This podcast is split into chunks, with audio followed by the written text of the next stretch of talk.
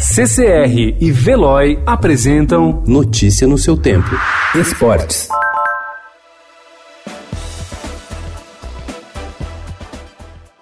O coronavírus começa a paralisar o futebol brasileiro. Ontem à tarde, a CBF anunciou a interrupção das competições que organiza por tempo indeterminado. Cerca de uma hora depois, a Federação Mineira suspendeu seu estadual. Hoje pela manhã, a Federação Paulista vai se reunir com os clubes e provavelmente irá parar os torneios das séries A1, A2 e A3. O Carioca também deverá ir pelo mesmo caminho, assim como os outros estaduais pelo país.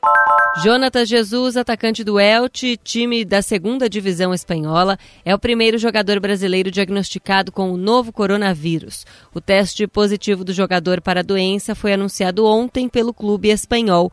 No sábado, Jonatas havia apresentado sintomas da doença, como febre e dificuldade para respirar. O Paris Saint-Germain, time dos brasileiros Neymar, Thiago Silva e Marquinhos, decidiu suspender todas as atividades da equipe a partir de hoje por um período indeterminado. A medida foi tomada como maneira de atender aos esforços feitos na França para conter o avanço do coronavírus. A direção do PSG não informou quais orientações foram dadas aos jogadores. Arquibancadas vazias, futebol vazio. Carente de força ofensiva, limitado em criatividade e previsível com a posse de bola, o Corinthians não teve forças para superar a retranca do Ituano. Só empatou por 1 a 1 ontem em Itaquera e complicou sua classificação às quartas de final do Campeonato Paulista.